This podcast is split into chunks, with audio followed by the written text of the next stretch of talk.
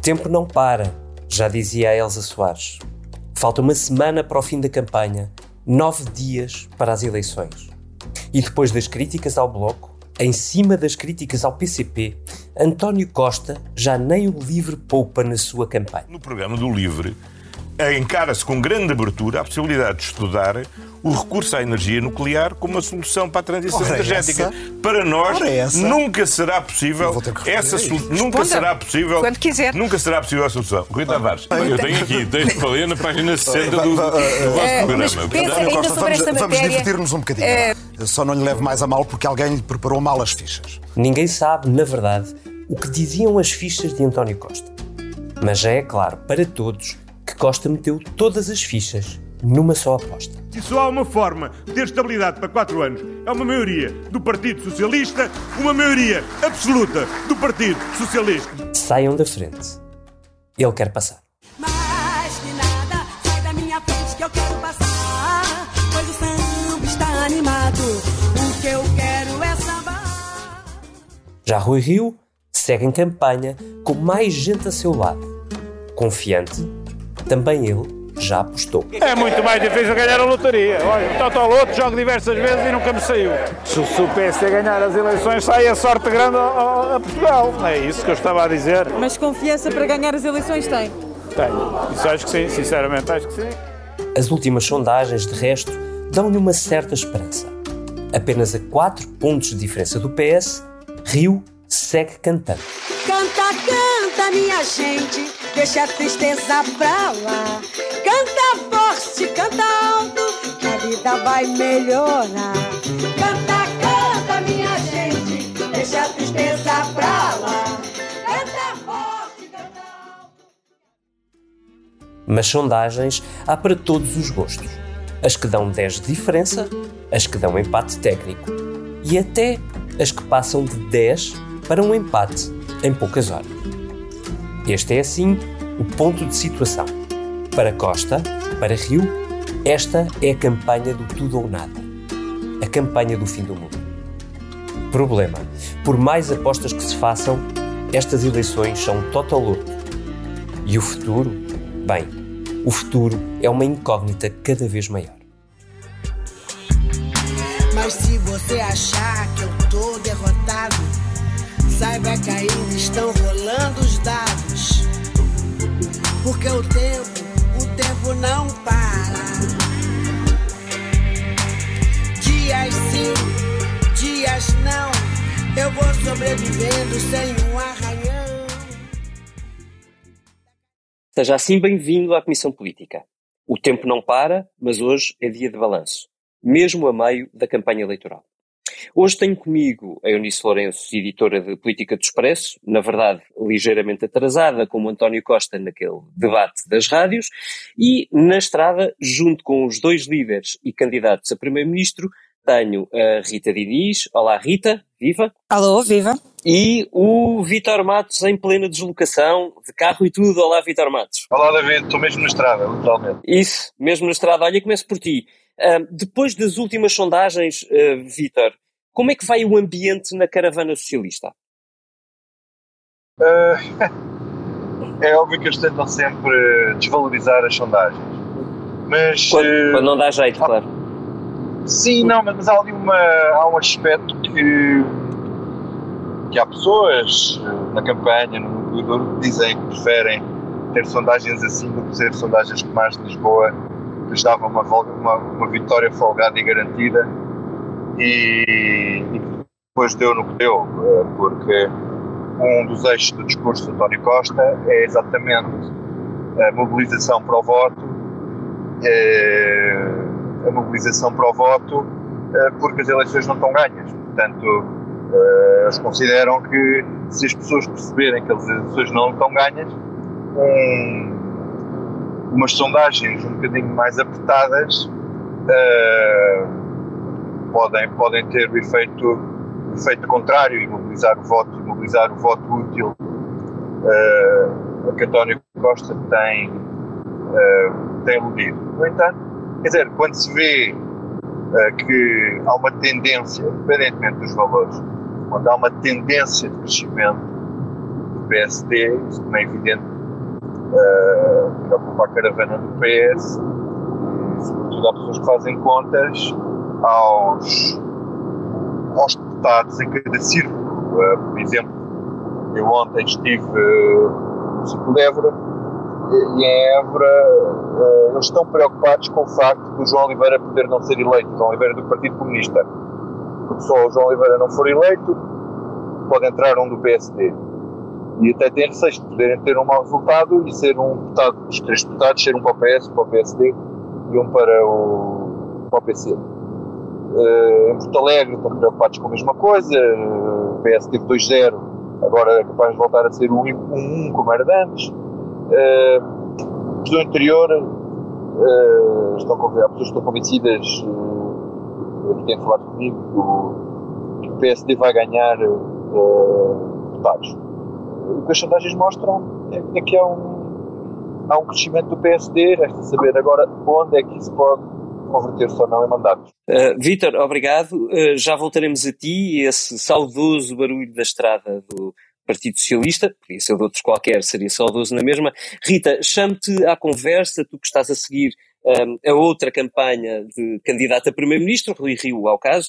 Uh, uh, como é que vão os ânimos no PSD? Uh, o, Vítor dizia-nos que se contam deputados a deputados no Partido Socialista, como quem teme que as coisas possam não correr bem. Do lado do PSD, as contas são as mesmas? É, isso parece que está aqui um bocadinho desfasado. Na campanha do PS uh, eh, está-se a pedir maioria absoluta, maioria absoluta, mas depois as contas que se fazem é que se perde um deputado aqui, perde-se um deputado ali, perde-se outro deputado aqui.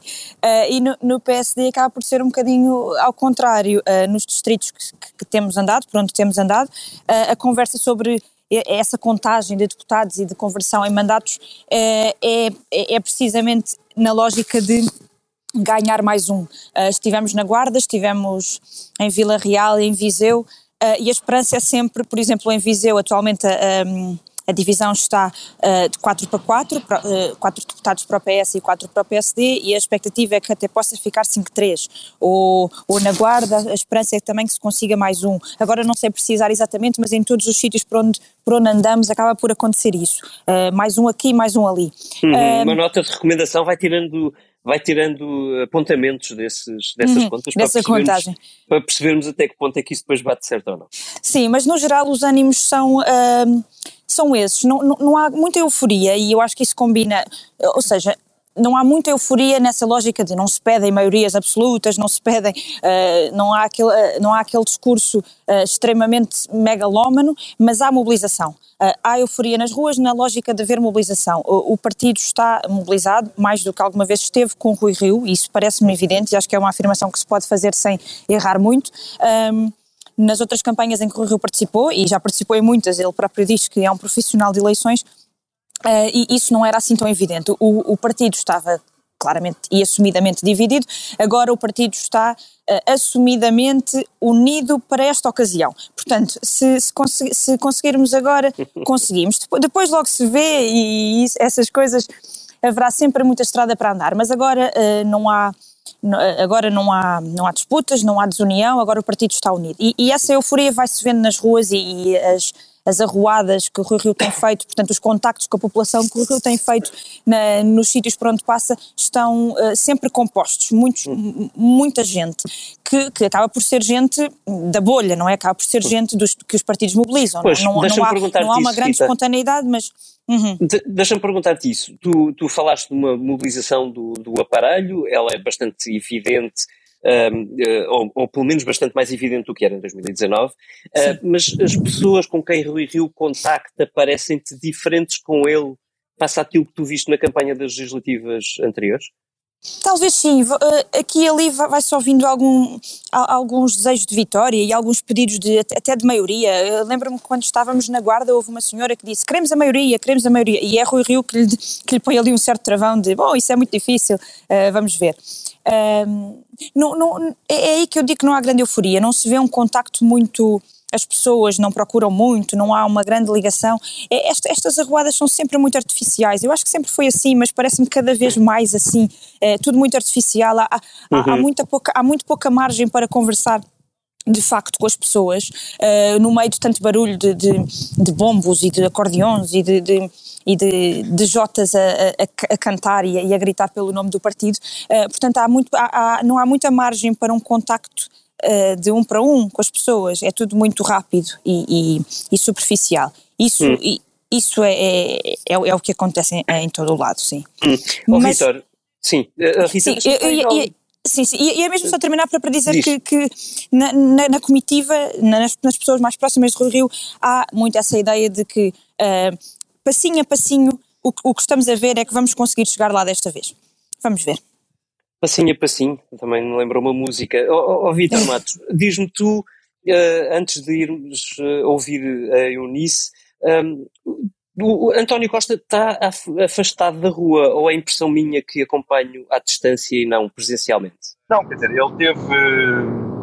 Ele, quando foi à Madeira na terça-feira, uh, na terça-feira, ele tinha uma arruada marcada, mas estava mau tempo, o tempo estava muito instável e eles não, não pescaram. Mas depois fez duas arruadas. Uh, fez uma arruada em, em Beja e outra em Évora Uh, e tentou realmente contactar com as pessoas, como a Rita estava a dizer. Isto são momentos de, sempre de socialidade. O que as campanhas fazem é tentar passar para o país, através das televisões, um certo ambiente festivo, o líder a falar com o povo, uh, alguns a, a, a, a, alguma simpatia, alguns ter o soundbite uh, vamos ganhar, não, cuidado, precisamos é de votar. E tem sido, tem sido muito assim. E Costa tem sido bem recebido? Ele não é muito expansivo, mas quer dizer, ali no Alentejo uh, não foi mal recebido, não há pessoas uh, a, a rejeitá-lo, nada disso, não, não, não se ouviu, não, não, não aconteceu nada disso, mas mas quer dizer, a leitura da rua é, não, não, não, pá, vale vale, quer dizer, se tem um azar. Ele encontrou, por exemplo, em, em, em, em Beja, pessoas a reclamarem com o hospital. E, e, a reclamarem com o facto do hospital principal ir para Évora, quer dizer, daquelas coisas, não é? E depois foi a Évora e o Capola Santos, uh, que é o ex-ministro da Agricultura e deputado muitos anos uh, de Évora e dirigente, principal dirigente do PSDB, que uh, levou a visitar essas obras que começaram há, há, poucos meses. Uh, portanto, quer dizer, o que era satisfação de uns acabou por ser a satisfação dos outros. Mas o, o que é essencial aqui na campanha do, do António Costa, não sei se depois queres falar disso com mais profundidade, é a questão de obter a maioria. E, e exatamente perguntar-te isso, porque é bom lembrar, o António Costa disse de ontem, Vítor, e publicámos isso hoje na edição do Expresso, que, e cito, pela primeira vez tem a esperança numa maioria. Uh, eu tenho duas perguntas para ti sobre isto. A primeira é se ele tem mesmo, e, depois que estratégia é esta, se isto, não, se isto não tem o risco de afastar mais do que para cima. Pronto, por partes. Uh, ele diz que desta é a primeira vez que acho que é possível a maioria, e é curioso porque ele diz isso na mesma tarde em que aparece aparecem duas sondagens uh, que dizem exatamente o contrário, em que não está perto da maioria e que não será fácil. Mas, mas a verdade é que ele neste momento não tinha grande escapatória a fazer este discurso. Ele fugiu a este discurso nas eleições de 2015 e fez bem, porque acabou até por perder as eleições, seria ridículo estar a pedir maioria. Em 2019 não fez este discurso porque tinha uma geringonça, tinha um acordo, tinha que as coisas tinham corrido bem e era uma forma de, eh, de certa forma, ofender e afastar os parceiros.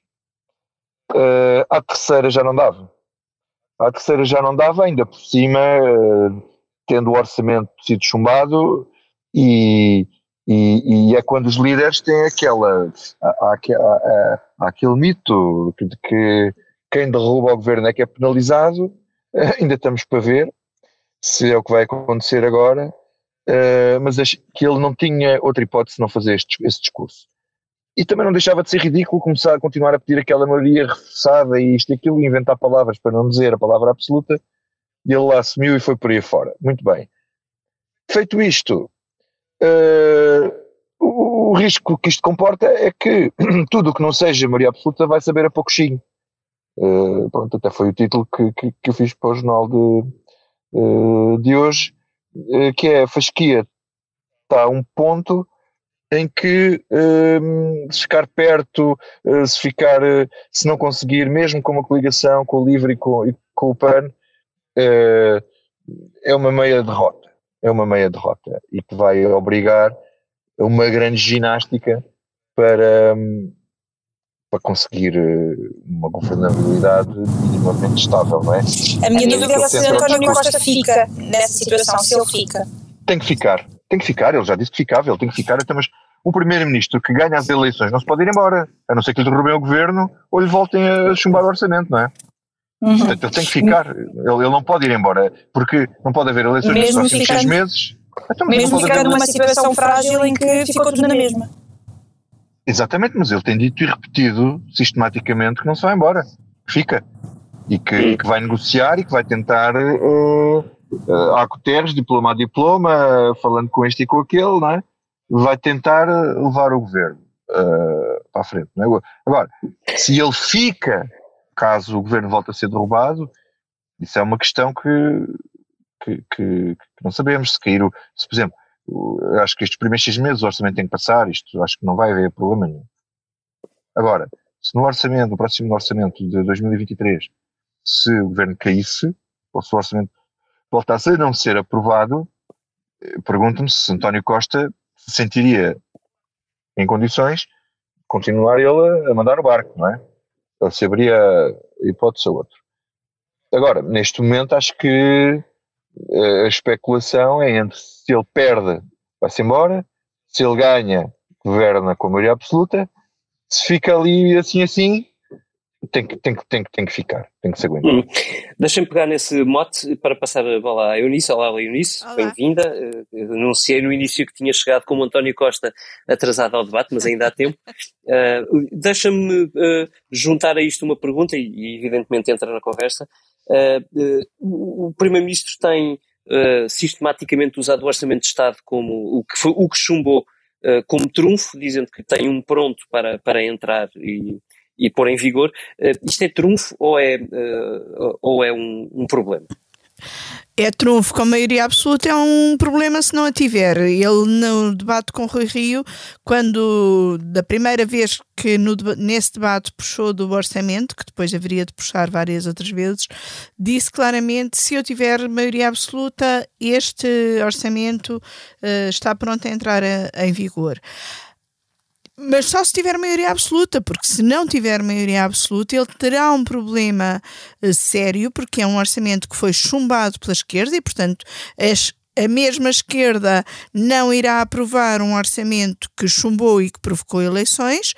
E se quiser fazer um acordo com o PSD, das duas, uma, ou um, o PSD não aceita este orçamento, como já disseram alguns dirigentes, entre os quais uh, David Justino, ou Rui Rio tem uma estratégia uh, a Marcelo com Guterres, que é uh, não discutir uh, orçamentos, eventualmente ter ali um ou outro ganho de causa, mas não estar a discutir décimas para cima, pontos percentuais de IRC para baixo, e negociar coisas para lá uh, do orçamento. Portanto, o orçamento só não é um problema se António Costa tiver a maioria absoluta, que parece muito longe neste momento, e aí concordo com o Vítor que, uh, apesar de estar longe, já não fazia sentido colocar-lhe outros uh, qualificativos que não fosse absoluta, porque já era muito ridículo a maioria estável e coisas do género que o PS optava por dizer. Acho que é preciso que, que peça com clareza aquilo que quer, mas acho que há aqui um lado da estratégia do PS que eu não estou a perceber porque é que não estão a usar esse discurso, que tem a ver com aquilo que eh, todos aprenderam com Lisboa, eh, candidatos e eleitores, que é quando não se vota em quem queremos que realmente ganhe, corre-se o risco de não ganhar aquele que queremos.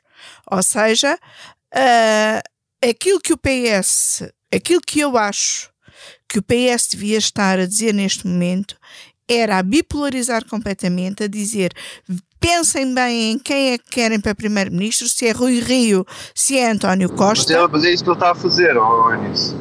Mas eu acho É- é- é isso. que teria de dizer de uma maneira ah, ainda mais clara, porque aquilo que levou Medina, em parte, a perder as eleições em Lisboa, foi aqueles eleitores que queriam que Medina ganhasse, mas que não tivesse maioria absoluta.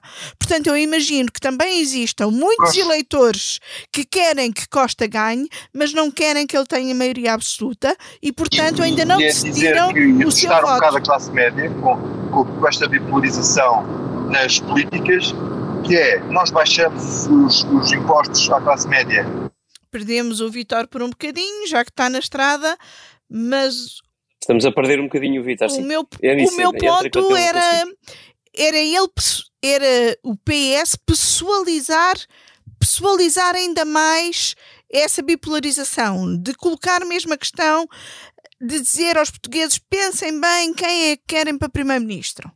Vitor, estamos com pouco, eh, estamos a ouvir-te mal, estás com pouca rede de carro, mas talvez agora estejamos a recuperar, se quiseres tentar. Porque eu estava a dizer que ele, ele tenta assustar com o fim do tendencialmente gratuito no SNS e com a proposta do PSD, que é uma coisa muito antiga, aliás, estas duas são muito antigas, de ah, um sistema misto da. Segurança Social. Exatamente, é isso mesmo. Oh, oh, Rita, já agora deixa-me chamar-te a ti porque o. eh, Vitor, isto é uma, uma, uma dificuldade típica de campanha eleitoral, que é a rede a cair enquanto os repórteres estão na estrada. Para quem nos ouça, isto é absolutamente habitual, até enquanto comunicamos na redação. Ahm, mas sim, julgo que percebemos, Vitor, deixa-me perguntar só à Rita. Rita, uh, a, a dificuldade aqui uh, de Rui Rio é que tem um orçamento para aprovar se não vencer as eleições e um orçamento para fazer se uh, uh, eventualmente vencer, que uh, terá de ser aprovado por alguém. Uh, o PSD já conseguiu desatar este nó no seu discurso? Nesse caso, bom, se o PSD ganhar, ahm, vai ter que olhar para o lado e ver como é que faz uma maioria. Se o CDS e a Iniciativa Liberal tiverem crescido alguma coisa e conseguirem fazer ali uma maioria, o assunto está resolvido. Se, se isso não acontecer, e, e nesse caso, até, até se admite -se que, que, que possam integrar uma coligação de governo e fazer um, um governo uh, nesse, nesse sentido. Um, se assim não for, então o, o PSD terá que procurar acordos pontuais para conseguir aprovar o seu orçamento. Ele não tem, uh, Rui Rio não se tem centrado muito nisso no, no, discurso, não tem falado nesses cenários, mas ele, como costuma dizer, e é o que diz na, na moção dele, e é o que, ele, o que a, campanha de Rui Rio diz sempre, nós queremos uma nova maioria sem linhas vermelhas à esquerda e à direita, portanto estão abertos para uh, negociar com o PS, com quem quer que seja, com quem quiser, para uh, aprovar esses orçamentos. O caso da viabilização do governo não será problemático para Rui Rio na, na hipótese de, de, vencer as eleições, porque uh, o cenário não parece difícil. Se António Costa sai, o PS fica ali um bocadinho sem líder à procura de, de se reabilitar e, e, nesse, entretanto, portanto, nesse, durante o tempo em que estiver nesse processo interno, terá que se abster e terá que viabilizar um governo do PSD. Depois a negociação dos orçamentos é que será, é que será uma coisa a ter em conta mais à frente. Uhum. Portanto, mais fácil no curto prazo, muito difícil no médio Muito mais prazo. difícil no médio prazo, mas também é importante dizer outra coisa. Um, se agora Rui Rio ganhar com, uma, com alguma e ainda permanecer esta situação meio instável, claramente que o seu objetivo é ir à segunda tentativa. É ir depois fazer a cavaco, ganhando agora com minoria, fazendo uma. Com, não com maioria, ir à segunda e tentar então uh, o tudo por tudo. Já dizia Paulo Rangel na campanha interna que por acaso perdeu no PSD. Eunice, uma, uma pergunta ainda para ti, uh, que tem a ver também com uh, a estratégia de António Costa. Esta, esta, este afastar de todas as mãos que lhe são estendidas para um diálogo no, no debate das rádios foi até com Rui Tavares, não pode, como dizia o Daniel Oliveira no Eixo do Mal, acentuar uh, uma faceta uh, ou uma perspectiva de António Costa mais arrogante que, que, muitos, que muitos setores têm, lhe têm apontado. Sim, pode. É um perigo para, para António Costa a atitude que ele adotou no, no debate das rádios, porque há muito eleitorado de esquerda que quer que António Costa continue a governar, mas quer que ele promova consensos e que ele converse com os partidos à esquerda. Com essa atitude, ele das duas uma ou afasta eleitores ou um, consegue cativar alguns mais próximos do PS que então sim votam nele uh, para que ele tenha condições de governação. Não percebo, não me parece que seja a estratégia certa ser tão arrogante, uh, até porque uh, os partidos à esquerda, nomeadamente o Bloco, uh, parecem um bocadinho mais dialogantes e, e, digo isto sobretudo por causa da entrevista que Catarina Martins dá na edição uh, do Expresso desta semana, da edição em papel, que é uma excelente entrevista para percebermos uh, a atitude do Bloco neste momento. Claro que é um partido que receia ir perder espaço e que eh, começa a mostrar-se mais cooperante e mais dialogante, eh, incluindo adotando um, um, uma atitude negocial de eh, nós acreditamos que António Costa eh, vai ser sensato e se aquilo que nos divide até pode nem ser o aumento de salários e de pensões, se calhar é só uh, a velocidade a que esse aumento é feito, então vamos lá sentar-nos e discutir prazos. Isto é, é uma entrevista já muito a olhar para, para dia 31, esperando que o resultado de 30 uh, promova um cenário que force uh, PS e Bloco a falarem um com o outro. Sim, e subitamente até João Oliveira estendeu a mão a um novo diálogo com António Costa, perdão, que uh, António Costa ignorou no debate. Oh, oh, uma pergunta final para ti, depois uh, uma ronda final pelo Vitório e pela Rita. A pergunta final para ti é, uh, falámos bastante sobre António Costa, também há muitas dificuldades para o Rui Rio, a Vitória ainda está a uma certa distância mesmo nas melhores sondagens. Qual dos dois te parece ter uma missão mais difícil na última semana de campanha? António Costa. Uh, Rui Rio parece estar com uma dinâmica em crescendo. Uh, António Costa tem dificuldade em passar a imagem dessa dinâmica e está uh, num caminho apertado entre pedir maioria absoluta e correr o risco de nem sequer ganhar. E, portanto, não pode eh, de todo eh, cometer erros e tem de arriscar. E acho que isto é uma. É um, um, uma característica desta campanha, sobretudo em relação aos dois principais partidos, que é muito a necessidade de não cometerem erros. E ao não cometerem erros, ao tentarem não cometer erros, arriscam pouco. E tenho pena que arrisquem pouco, uh, porque, como se diz, uh, não temos sido Jerónimo de Souza nesta campanha com os seus ditados populares, mas pronto, quem não arrisca não petisca. E receio que entre correrem o risco de uh, cometer erros e fazerem uma campanha um bocadinho mais xoxa, fiquemos pela campanha uh, xoxa. Daí que pedir a maioria absoluta claramente é sim um risco para António Costa, mas eu acho que é o risco que ele tem de, de correr.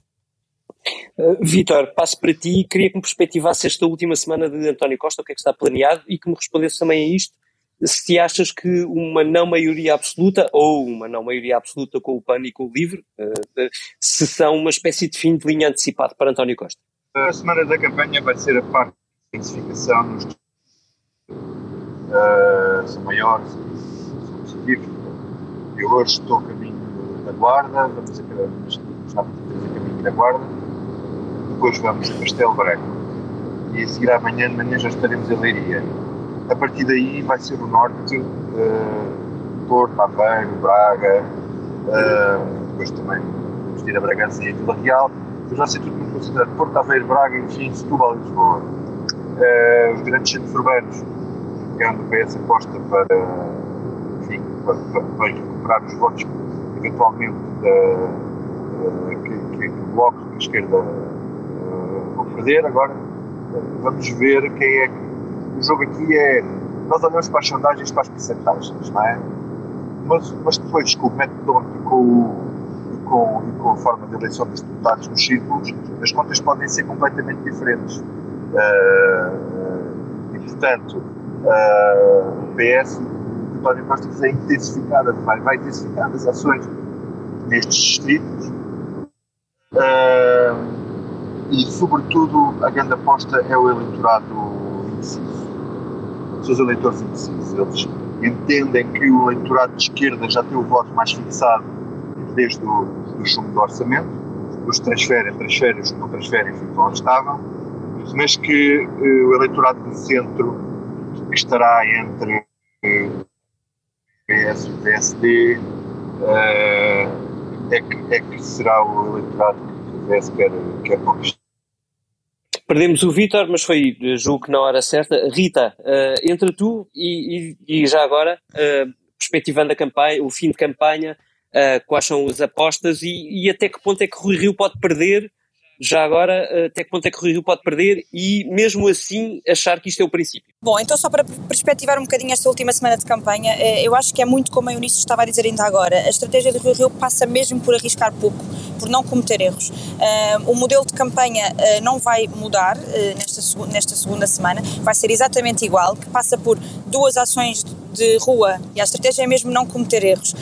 há duas ações de campanha por dia que passam por contactos com a população na, na rua, isso não vai mudar, e depois o dia termina com uma, uma conferência, uma espécie de conferência, não é um comício, mas é um comício sentado. E mesmo nesses comícios, Rui Rio não passa mensagens muito. não, não, não ataca o adversário não, não, não é muito efusivo nesses ataques.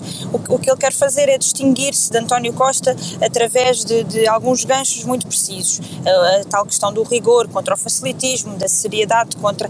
Enfim, esse, esse discurso vai ser sempre, sempre igual ao longo da campanha e é isso que Rui Rio acredita que é a sua mais-valia. Ele ainda hoje aqui na Figueira da Foz, onde estávamos, dizia que. Um, a, coerência da sua mensagem leva tempo a chegar às pessoas. Eh, é uma coisa que primeiro estranha-se, depois entranha-se. Não foram estas as palavras que ele usou, mas é esta a ideia que ele quer passar e que, portanto, é, isso leva tempo. E esse tempo está agora a chegar, portanto, ao fim de quatro anos na, na, liderança do PSD, ele acha que agora sim, e não é por causa destas últimas sondagens estarem já a dar alguma inversão, agora sim as pessoas estão a compreender e estão a descolar de um lado para se colarem ao, ao ao, ao PSD. Um, isto é, é, é, o, é, o, sentimento dele, é, é a mensagem que ele quer passar. Não sei se será exatamente assim. Ele tem claramente que conquistar esse eleitorado indeciso que ainda está muito, muito volátil. As últimas sondagens ainda têm mostrado uma percentagem muito alta de indecisos, de, de 20% de indecisos, mais coisa, menos coisa, e portanto é esses que Rui Rio vai ter que apontar. E para isso vai ter que fazer um discurso muito focado na, na questão da classe média, na ideia de futuro, que é outro, outro gancho discursivo que ele usa muito, que é António Costa só cuida do presente, nós queremos pensar no futuro, num futuro sustentado e vai, sobretudo, apontar para essa classe média. Há outro eleitorado, há outra fatia do eleitorado muito importante, que seria muito importante para Rui Rio, tal como é muito importante para António Costa, mas Rui Rio parece que desistiu um bocadinho, ou pelo menos acha que não, não tem capacidade de lá chegar, que é o eleitorado mais idoso. Uh, António Costa foi muito eficaz com esse com essa fatia do eleitorado, ao aumentar as pensões, ao corrigir os cortes das pensões que tinham sido feitos no tempo da Troika e, portanto, para esses eleitores, eu acho que já será muito difícil, hum, já é muito, é, é muito difícil concorrer contra isso. Mas a classe média, hum, esse, esse, eleitorado indeciso do centro moderado vai ser o grande, o grande foco de Rui Rio nesta reta final. Mas, mas acima de tudo, a estratégia é manter uma linha de campanha muito uh, linear, e não cometer erros. É isso mesmo. Ô Verra, já que estamos nisto, Rita, uh, aproveita e diz o que é que não te sai da cabeça enquanto vais pela estrada fora.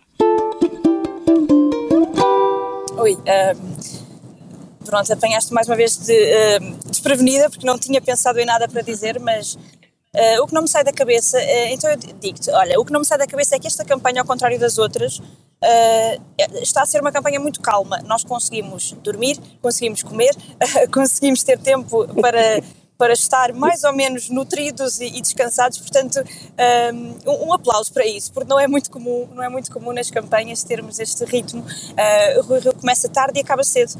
Não sei de que é que isso lhe, lhe servirá, mas, mas vamos ver. Eu para já agradeço. É um aplauso e um sorriso para ti, que bom que consegues dormir ao longo de uma campanha eleitoral. Eunice, o que não te sai da cabeça a ti? Tomara já 30 de janeiro, estou a desejar a noite eleitoral, saber o resultado, perceber como é que vão ser as nossas semanas seguintes entre negociações ou não. Estou muito desejosa de perceber uh, como vai ser este resultado e é isso que não me sai da cabeça. Muito bem, eu estava a tentar que o Vitor Matos conseguisse reentrar na nossa chamada para saber o que é que também não lhe sai da cabeça a ele, uh, mas não o conseguindo, uh, deixo-o a mim uh, deixo o meu, o que não me sai da cabeça. Ora, hoje não me sai da cabeça a despedida de Elsa Soares, mulher nascida e criada na favela de Moça Bonita, no Rio de Janeiro, forçada a casar aos 12 anos, forçada a cantar desde cedo para ter o que comer, para dar de comer ao filho que teve aos 13 anos de idade. Elsa Soares explodiu cedo na música brasileira, casou com uma das estrelas maiores do futebol, Garrincha, um dependente do álcool, de quem sofreu inúmeras agressões físicas. Depois da morte do jogador, Elsa foi votada a um longo ostracismo. Passou mal, outra vez, lutou, uma vez mais, brilhou como, ela, como só ela sabia brilhar. Elsa Soares foi uma das vozes mais poderosas do MPB, que não é só sigla para música popular brasileira, é sigla para música preta brasileira ou para música plural brasileira. Foram 70 anos de força, de música de voz, 70 anos de mulher. Eu já volto a ela porque antes é preciso dizer que esta foi a Comissão Política do Expresso, gravada sexta-feira, dia 21 de janeiro, com a amizade e dedicação do João Luís Amorim e com a ilustração do Tiago Pereira Santos. Foi gravada horas depois da morte de Elsa Soares, gravada horas depois da morte da mulher do fim do mundo. Eu vou cantar até ao fim, disse-nos ela. Que a sua alma descanse em paz e a sua música nos preencha a vida. Até para a semana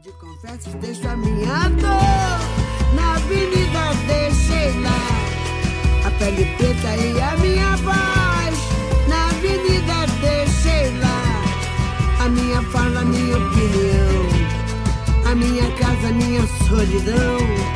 Joguei do alto do terceiro andar, quebrei a cara e me livrei do resto dessa vida na avenida.